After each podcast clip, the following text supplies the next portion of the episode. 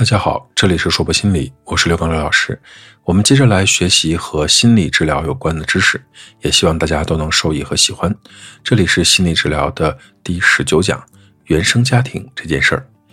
近十年，随着心理健康观念的深入人心，原生家庭这个词语也越来越多的被人所了解。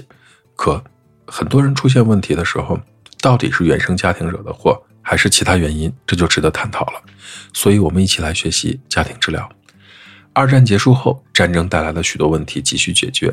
传统的心理治疗，如精神分析，已经不能满足人们的需要。于是，许多从业者开始探讨新的治疗理论和方法。越来越多的心理学家认识到，家庭问题因素对家庭成员的影响是持续终身的，进而投入到对家庭和婚姻的研究当中，逐步形成了和发展了家庭治疗的理论和方法。这一方法认为呢？一个人病了，不是他一个人的事儿，是整个家庭的交往模式、沟通方式等综合原因造成的。只有改变了家庭成员的互动方式和家庭结构呢，才能改善患者的症状。简单的说，家庭治疗治疗什么呀？治疗的是整个家庭吗？不是，是整个家庭当中的交往模式和沟通方式。通过改变整个家庭当中的交往模式和沟通方式，从而促进整个家庭的改变和个体的康复。家庭治疗认为，为什么某一个家庭成员会生病，是因为家庭的不良交往模式啊。就算不是因为这个原因出现心理问题的，那么也是由于不良的交往模式让这个人的心理问题变得更严重了。所以，在家庭治疗中认为，改变家庭成员之间的不良交往模式，可以达到治疗症状的目的。也因为这样，一般的家庭治疗需要全家人或者有关的主要家人参与，以家庭群体的方式进行治疗工作。注意，虽然是家庭治疗需要全家人或有关的主要家人参与，但在治疗的整个过程当中，不是每一次都要求所有的家人一起出现在治疗室里面。治疗的初期阶段呢，整个家庭成员最好都要在场。随着治疗的进行，家庭治疗的对象会发生变化，从初期的整个家庭成员到家庭的部分成员。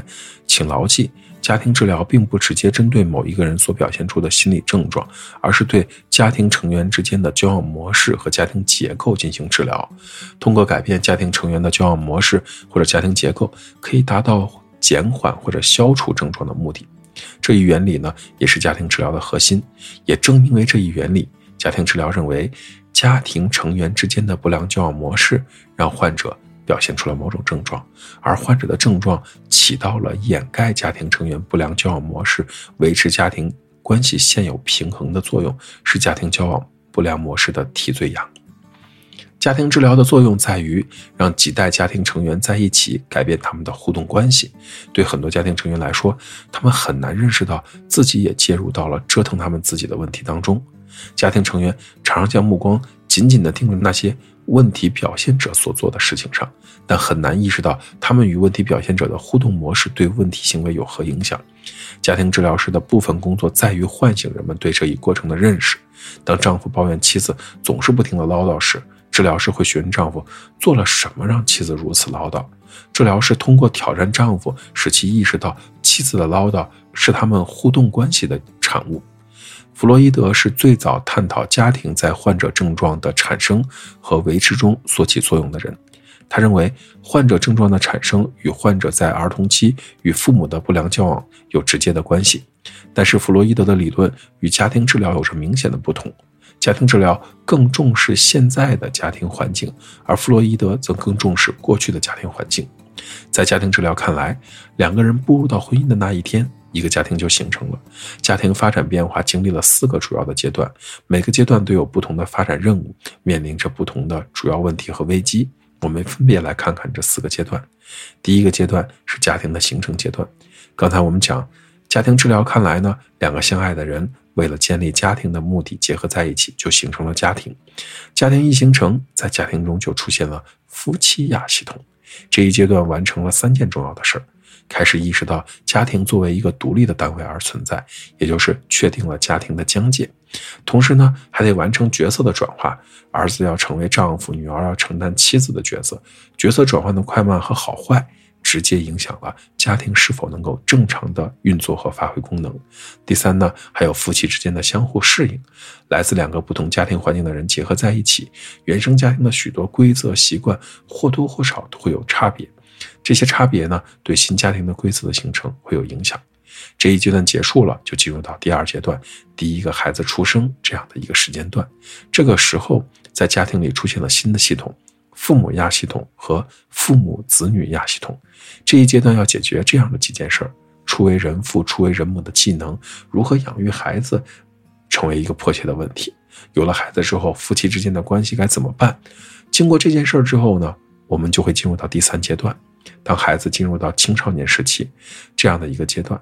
这个阶段主要的任务是什么呢？是父母必须协调自己与上学孩子的关系。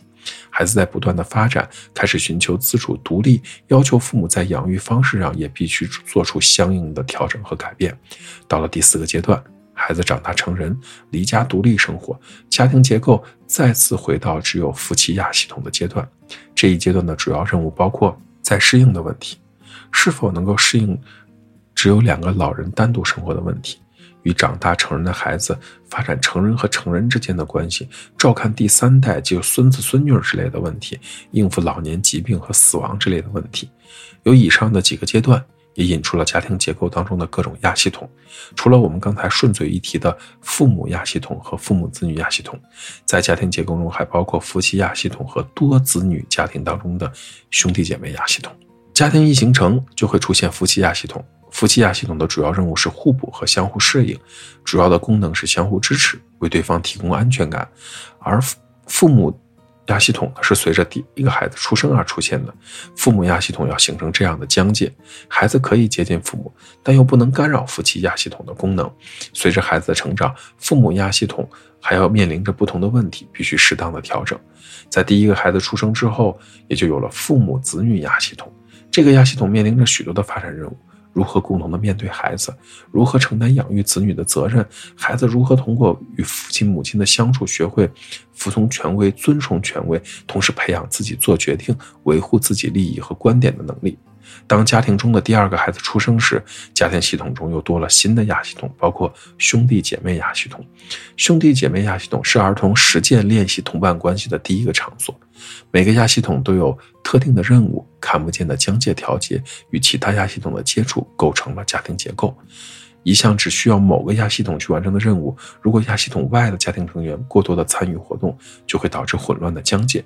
例如，孩子介入夫妻的争吵当中，母亲替孩子承担责任等等。虽然家庭中要有边界感，就是要界限这件事儿，但是边界感不能过于僵硬。僵硬的界限是指各亚系统相互。孤立、联系很少的状态，例如父母无暇顾及孩子的生活，忽视了对孩子的教育等等。这一讲的内容到这里就结束了。这是家庭治疗的第一讲，希望大家喜欢。如果你很喜欢关于心理治疗这方面的心理学知识呢，也欢迎您持续的关注我们。这里是说博心理，我是刘老师。虽然我们只是心理学界的一棵小树苗，但是我们努力做到我们的最好。用真诚的态度、客观专业的方式，向每一个愿意关注我们的人分享一切你想知道而我们又恰好了解的心理学知识。请记得，不管你在哪里，世界和我陪伴着你。再见。